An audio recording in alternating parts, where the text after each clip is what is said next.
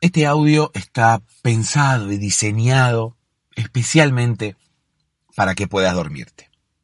Solamente el audio, ¿eh? nada de imágenes de cascadas, de, unicornios azules surcando los cielos, nada de eso. Solo el audio. Porque la idea es que puedas escucharlo con los ojos cerrados y con mi voz poder hacerte dormir. ¿Cómo voy a lograr esto? Bueno, como se hizo siempre, contando una historia para dormir. Como nos contaban a nosotros de niños, como incluso nosotros podemos contarle hoy a nuestros niños. Las historias son la mejor forma de distraer la mente y que en algún momento la mente quiera poner el cuerpo en stand-by, porque sienta que no hay nada más importante para hacer más que dormir y recargar baterías. Me vas a escuchar que hablo quizás de cosas sin sentido, que me voy de tema, que quizás los temas que trato no tienen conexión uno con el otro. Me vas a escuchar también dar muchas vueltas incluso antes de empezar a contar la historia. Pero está diseñado así. Es todo a propósito.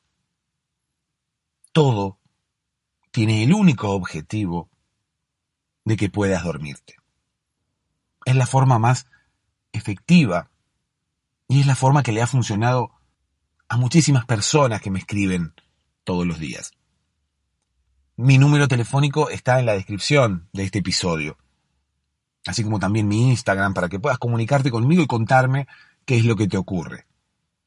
Si me mandas un audio, incluso lo vamos a escuchar aquí en el podcast, para que sepas y para que los demás sepan que no están solos. Somos muchos en este momento alrededor del mundo en la misma situación. Somos muchos intentando dormirnos. Hola, ¿cómo estás? Espero que ya estés en posición horizontal, espero que ya estés a punto de dormirte, o no, o en posición vertical, escuchando este podcast quizás yendo hacia algún lado, no importa dónde. La cosa es ir. Me voy a poner filosófico, ¿no? Eh, eh, no importa la meta, lo importante es el camino. Caminante, no hay camino, se hace camino al andar, ¿no? Es el eslogan de una de esas empresas que ponen asfalto en las calles, ¿no? Las empresas que crean las calles. Eh, sería un buen nombre, un buen eslogan para ese tipo de empresas, ¿no? Ok. ¿Cómo les va? A mí no me va muy bien. Sepan disculpar mi voz, pues bueno, tengo la nariz tapada, tengo una afección, pequeña afección en las fosas nasales que no me permite respirar bien, es por eso que tengo la voz que tengo. Pero bueno, igualmente quería estar aquí, no quería dejarlos sin historia, no quería que se durmieran solos o que no se pudieran dormir, porque de hecho la gente cuando no hay podcast eh, no se puede dormir. No se puede dormir y vos después ves al otro día que andan todos estilos zombies, caminando por la calle, con los ojos eh, vidriosos, todos con las venas rojas todas muy marcadas. Y eso indica, ojeras, ¿no? Ojeras también, y eso indica que no se han podido dormir. Y eso ocurre la mayoría de las veces cuando yo no hago episodios del podcast. De hecho, todo este tiempo que no estuve haciendo episodio, pasaba eso todo este tiempo que estuve en stand-by, como quien dice, todo un año que el podcast no, estaba grabando y no lo estaba haciendo, pasaba eso, la gente salía a la calle todos tenían los ojos rojos, eh, las fábricas de colirio aumentaron sus ventas por demás, más o menos al, al, al estilo de los, de los fabricantes de alcohol en gel, ¿no? que ahora eh, se hicieron todos millonarios y viven todos en Dubái. Todo eso pasaba cuando yo no grababa podcast, nadie podía dormir. De hecho, cuando, ahora cuando empecé a grabar el podcast otra vez, todos empezaron a dormir aliviados. Y ahí hubo problemas porque despidieron gente, porque la gente se quedaba dormida, claro, imagínate. No dormían hace un año, cuando, cuando agarraron la cama, obviamente después no los despertó nadie, ninguna alarma, ningún recordatorio, ningún nada, y nadie Un montón de gente que no fue a trabajar, despidieron eh, despidos en masa, ¿sí? Eh, no sé, un montón de problemáticas más que generé yo a partir de este pequeño podcast. En principio generé la, la problemática de la gente que no podía dormir. Y después vengo a generar la problemática de la gente que no va a trabajar y que los despidieron. Al final yo quise arreglar las cosas y después las terminé empeorando. Pero bueno, esa gente ahora puede dormir, por lo menos puede dormir. Incluso puede dormir porque no tiene que levantarse temprano, porque no tiene que ir a trabajar. Sea como fuere, este podcast ahora está online. Es por eso que lo estás escuchando. No está en stand-by. Pero bueno, para que siga online y que no, tengamos que pararlo, podés aportar tu pequeño granito de arena en patreon.com barra podcast para dormirse. Allí hay más episodios incluso, no, no están todos los episodios en abierto, hay más episodios que son exclusivos para los mecenas que allí se desempeñen. No sé por qué se van a desempeñar allí, simplemente tienen que ir y poner el número de la tarjeta de crédito, pero bueno, independientemente de eso, hay episodios exclusivos para todos los mecenas que estén allí suscritos en patreon.com barra podcast para dormirse. Todos aquellos que quieran apoyar el podcast entonces y que este podcast continúe online y no tenga que frenarse, bueno, pueden pasar por patreon.com barra podcast para dormirse. ¿Ok? Déjame que te cuente una historia. Esta historia tiene que ver con la captura de la pantalla. Y vos dirás, bueno, sí, la captura de la pantalla. Yo aprieto dos, tres botones y termino capturando la pantalla, ¿no? Termino haciendo una foto de lo que yo tengo en la pantalla del móvil en ese momento, o incluso en la pantalla del ordenador, en la pantalla de la computadora. No, no tiene que ver con esa captura de pantalla. Tiene que ver con una captura mucho más eh, policial, mucho más cinematográfica, así que es una captura cinematográfica que eh, hizo la policía alguna vez de una banda cuyo líder se hacía llamar El Pantalla. Así es, El Pantalla. Entonces la captura de pantalla fue un hecho, bueno, en principio que quedó en la historia de la Policía Nacional porque el pantalla era una persona que eh, era muy buscada. Era muy buscada por todos los ámbitos de la policía. Viste que en la mayoría de los países hay muchas policías.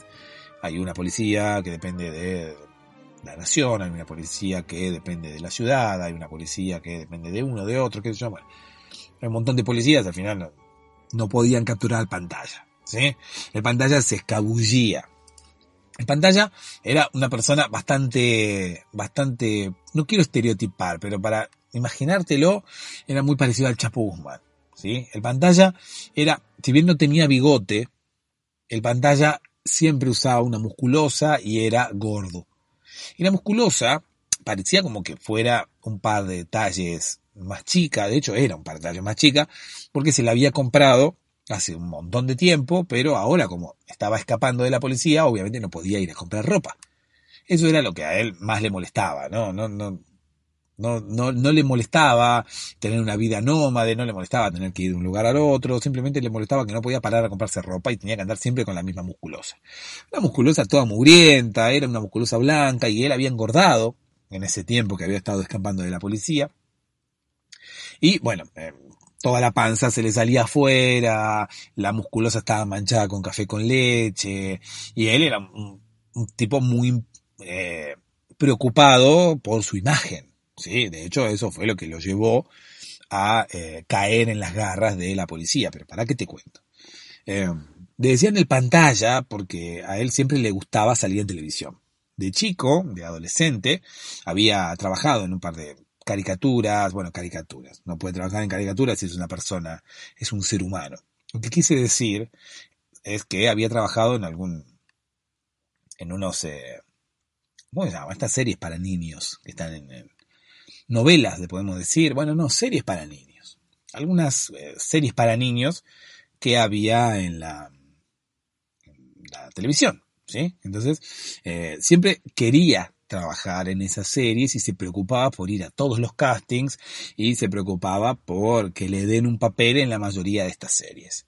Así empezó, ¿sí? Él se preocupaba por las eh, series que iban por televisión, incluso a veces había sido modelo publicitario también, pero solamente de publicidades que terminaran en televisión. ¿Por qué? Porque a él lo que le interesaba era aparecer en televisión. Es por eso que le decían el pantalla, ¿sí? Porque él quería verse en la pantalla, no en la pantalla grande, sino en la pantalla chica. No sé por qué eh, venía, no sé por qué le dicen la pantalla chica, ¿no? no porque al fin y al cabo no termino de entender. Bueno, la pantalla grande porque es la del cine, la chica porque es la de la del televisor. Y ahora con los televisores gigantes que tenés, ¿cómo le decís a la pantalla? Ahí tenés tu pantalla chica. Dentro de poco vamos a tener televisores más grandes que los de la pantalla del cine. Entonces, claro, ¿sabes lo que están haciendo? Están haciendo los cines más grandes todavía. Por eso hicieron el IMAX, ¿no? Con la pantalla más grande todavía. Porque los televisores eran cada vez más grandes, entonces, claro, al señor que había inventado la frase esa de la pantalla grande, la pantalla chica, se le venía la noche. El tipo no quería dar el brazo a torcer y no quería eh, ser él una persona que había inventado una frase que iba a caer en desuso próximamente, incluso de una frase errónea, incluso de una frase que iba a ser una porquería dentro de poco porque iban a pensar y quién había inventado esta frase, la pantalla grande, la pantalla chica, y ahora qué, cuál es la grande y cuál es la chica. Entonces, claro, iba a sufrir un desprestigio tal que el tipo no quería terminar así, ¿sí? Eh, pero bueno, no hay que llorar, no, no, no, simplemente había que actuar. Entonces esta persona, cuando le dijeron, no llores, tenés que actuar, bueno, se puso a buscar unos papeles en unas, eh, unas telenovelas, unas series infantiles que iban por televisión. Y ahí lo encontró al pantalla, ahí se lo cruzó al pantalla que estaba haciendo lo mismo, ¿no? Obviamente. Esta persona, cuando le dijeron no hay que llorar, hay que actuar, se puso a actuar y después, obviamente, lo llamaron y le dijeron no, no, no ese tipo de acción, querido. Por favor. Volvé para acá. Lo que tenés que hacer es actuar, es tomar cartas en el asunto, la dijeron, ¿no? Entonces, claro, como las personas que lo aconsejaban estaban llenos de frases hechas, el tipo era muy literal. ¿No? Esto puede, yo, yo, se los puedo contar otro día también si quieren, de el, el tipo literal, al que no le, no le, no le podías ir con frases hechas, porque el tipo te, te las tomaba al pie de la letra. ¿No? Cuando decía, no llores, no tenés que llorar, tenés que actuar. Bueno, el tipo fue y se pidió un papel, o fue y hizo un casting para una telenovela infantil de la televisión. Lo llamaron y dijeron, no, Bartolito, eso no, vení para acá. Eh, lo que te estamos diciendo es que tenés que tomar cartas en el asunto. el tipo fue, se compró un mazo de cartas, bueno, hay un montón de necesito más tiempo para contar la historia de Bartolito y de su literalidad. Pero bueno, eso quizás vaya a quedar para otro, para otro episodio.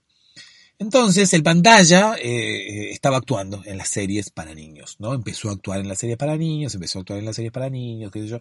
Por eso le pusieron el pantalla, por eso le empezaron a decir el pantalla, ¿no? Porque eh, una persona que le gustaba mucho la televisión y quería aparecer sí o sí en la televisión.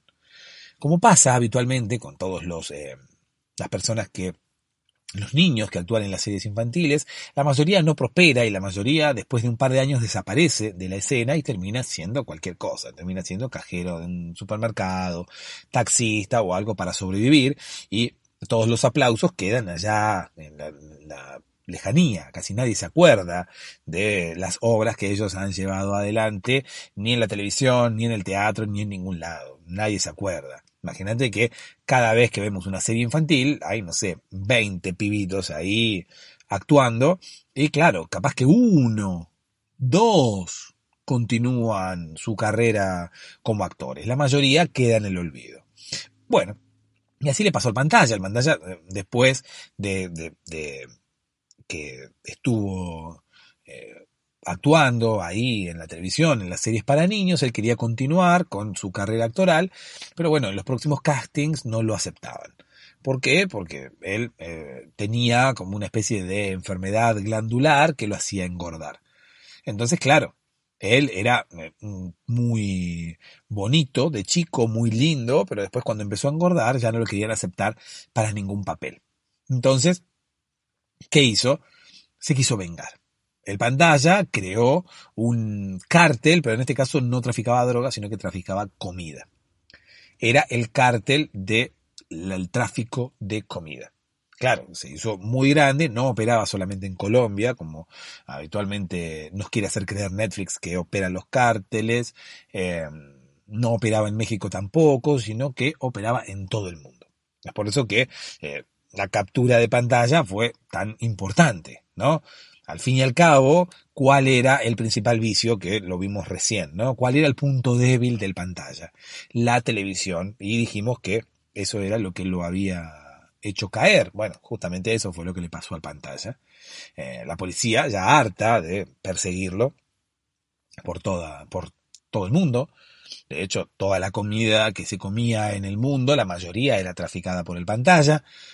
¿Qué hizo la, la la policía, bueno, junto a un canal de televisión, lo que hicieron fue crear un casting falso, argumentando que iban a hacer una remake de la serie en la que él había participado, que se llamaba Los Niños Buenos del Bosque.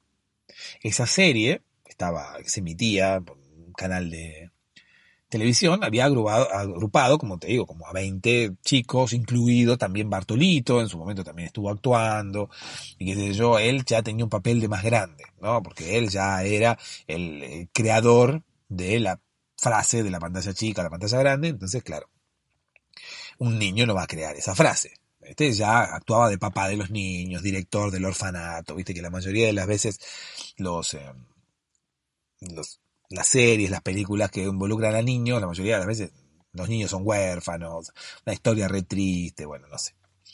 Entonces, crearon ¿no? un casting falso en el que decían que iban a reeditar Los Niños Buenos del Bosque con los mismos actores, ¿no? Que era una especie de reencuentro de todos los actores de Los Niños Buenos del Bosque, iban a filmar de nuevo, como eh, eh 20 años después, ¿no? 20 años después, Los Niños Buenos del Bosque cada uno en la suya, ¿no? Cada uno grande, iban a ser en realidad como una serie un poco más adulta, en donde todos se, fueran adúlteros y se acostaran unos con otros y qué sé yo. Entonces, bueno, al pantalla, que ya estaba metido dentro del tráfico, le interesó, pero más allá de interesarle, le interesó volver a la pantalla, le interesó volver a la televisión. Es por eso que, bueno, cayó en las garras de la policía, se presentó en el casting y obviamente el casting era una, una, fachada nada más para el operativo que estaba montando la policía. Era el operativo captura de pantalla. Ese operativo, bueno, quedó registrado en el teléfono de uno de los policías.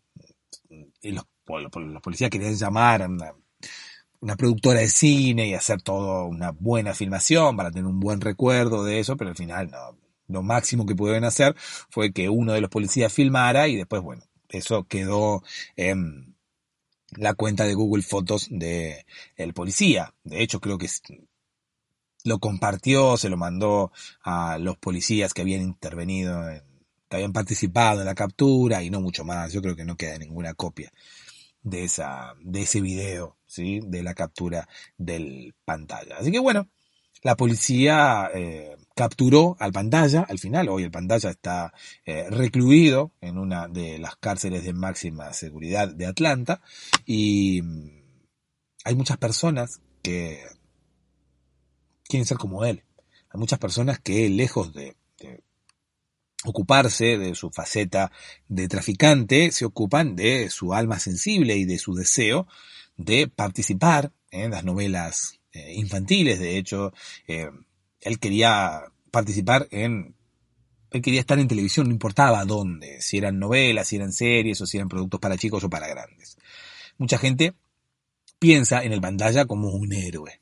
Mucha gente piensa en eh, en el pantalla como un alma sensible a la que no pudieron entender las grandes corporaciones, a la que discriminaron y, por eso él terminó siendo eso que terminó siendo. Crearon al pantalla traficante los estereotipos de la sociedad. Muchos de, aquellas, de aquellos que rechazaron al pantalla porque se estaba poniendo gordo para los papeles de las futuras novelas, eh, después se arrepintieron ¿no? y pidieron perdón públicamente, perdón pantalla, perdón pantalla, le decían, pero bueno, ya el pantalla no los podía escuchar porque ya estaba preso y nadie lo iba a visitar. De hecho, nunca tuvo familia. El pantalla siempre estuvo con esa, con esa misma musculosa. De hecho, ahora mismo algunas cámaras de seguridad de la cárcel lo registran con la misma musculosa. Solo, mirando televisión y añorando en algún momento poder volver a su primer amor. La moraleja del día de hoy podría ser, ojo, bueno, sabes que me gustan las eh, moralejas que comienzan por ojo. La moraleja podría ser, ojo, a quien discriminas, que podrías quedar, eh, estar creando a, un, nuevo traficante, ¿no? Podría ser una cosa así. Eh, o si no, puede ser ojo con a qué casting te presentas, porque puede ser una, una, una trampa de la policía. Ahí está. Para todos los actores, para todos los periodistas, conductores, a todas aquellas personas que se presenten a castings, ojo, porque puede ser una trampa de la policía. Dulces sueños.